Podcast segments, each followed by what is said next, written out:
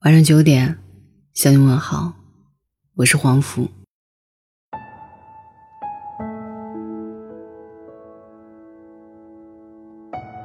你有没有在公共场合哭过？餐厅经常有对情侣来吃饭，选在周五的晚上。有很长的一段时间没见过他们，直到昨天，男生来了。他一个人坐在靠角落的地方。点了女生爱吃的蛋糕，慢慢切，慢慢切，吞下小块儿，然后泪珠成串的往下滴。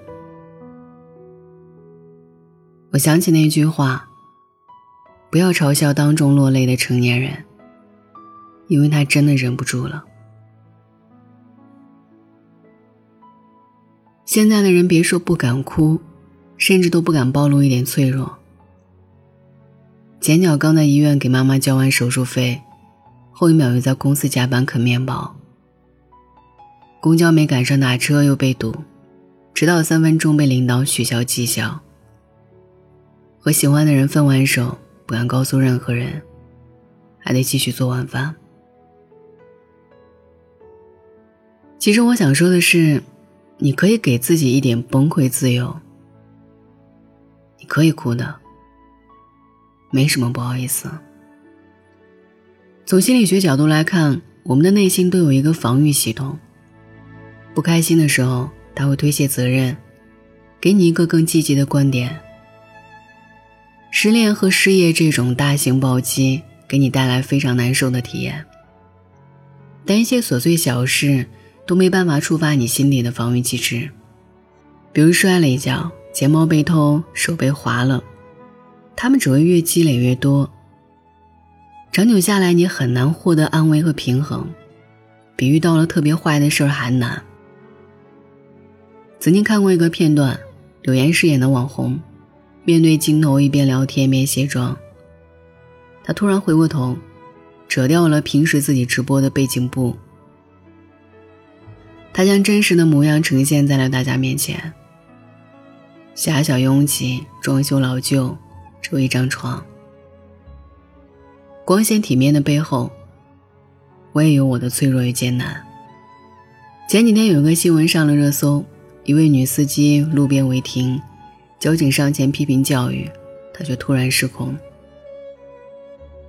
我加了两个星期班了，想今天可以早点回家做晚饭，又在这儿被堵了。附近道路施工，她找不到回家的路，丈夫电话也打不通。当生活乱成了一团麻，他憋不住了，哭得泣不成声。这些小事儿，一个个挫败的瞬间，都会压在心头。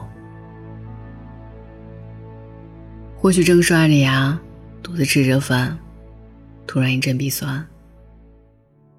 好在哭过之后，我们又可以挺上很久。根据费斯汀格法则，生活的百分之九十。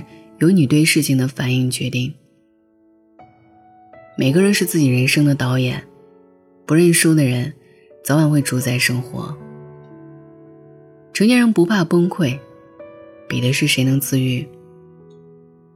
大张伟表演过一个歌舞剧，叫做《世界上最幸福的病》，他扮演一个笑脸症的病人，无论是被老板骂、被同事嘲笑，还是遭遇了什么痛苦。都是一副笑着的样子，很多人是笑着看的，到最后却看哭了。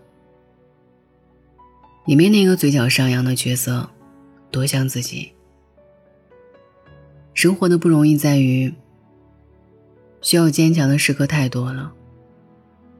半夜发烧，一个人跑去诊所打点滴，不敢睡着。下班准备去赴约，得知加班的消息，积极回复收到。文档写到一半，电脑死机，要努力安慰自己，没事儿，重来。我记得有一部日剧当中的女主，三十岁白领，每天带着笑容工作，光彩动人，但作为销售助理的她，就要负责泡咖啡、做保洁、改方案。联系客户，同事都把麻烦事儿推给他，上司看他能干，就使劲儿的压榨他。每天早晨被老板的电话惊醒，等地铁都要蹲在地上改方案。当别人羡慕他有份好工作的时候，他笑不出来了。我好羡慕你，可以这样轻轻的哭。以前渴望光鲜亮丽，现在只凭谁的情绪能一直稳定。为此，我们变得冷静，却也被夺走了情感的需要。身为成年人，最大的痛苦不是委屈，而是你每一次的委屈，都不敢理直气壮的说出来。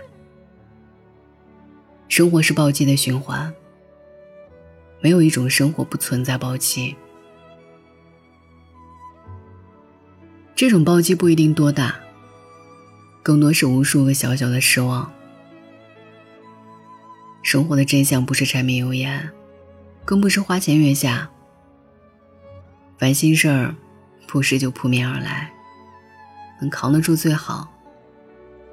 扛不住了，就别再勉强自己了。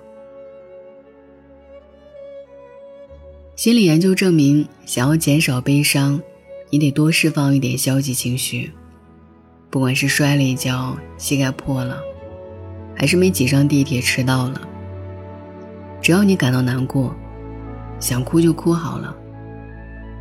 成年人已经撑得够多了，可以找机会给情绪一点自由。就像《弥勒体质》里那句台词：“装在心里的眼泪会让人生病，流出来的眼泪很快就会蒸发。”成为这世上不存在的东西，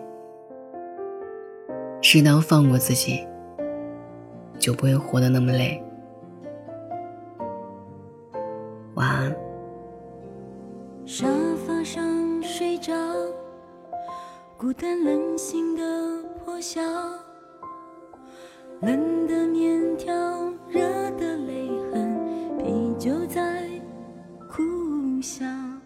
当时的煎熬，当时的心痛如绞，天终于亮了，遗憾终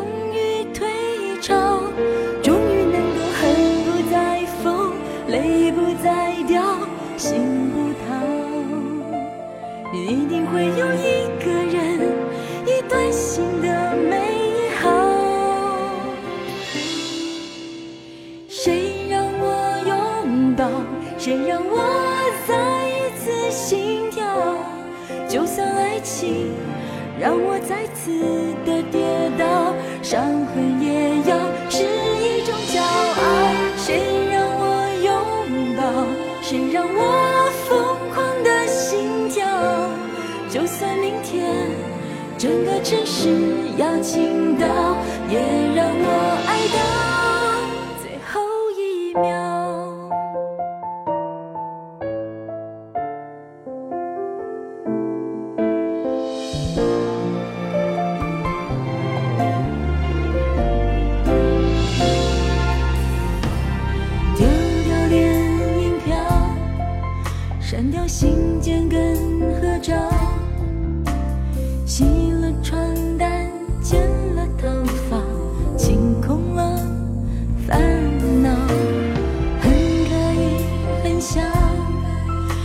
到眼泪能冲掉，我现在很好，可以重新起跑，终于能够恨不再疯，泪不再掉，心不逃，一定会有一个人，一段新的。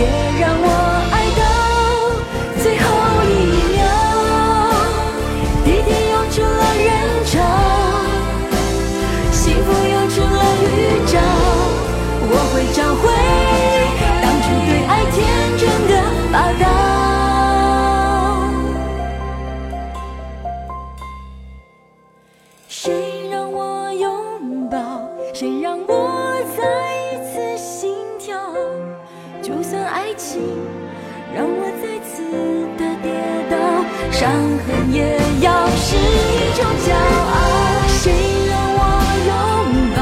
谁让我疯狂的心跳？就算明天整个城市要倾倒，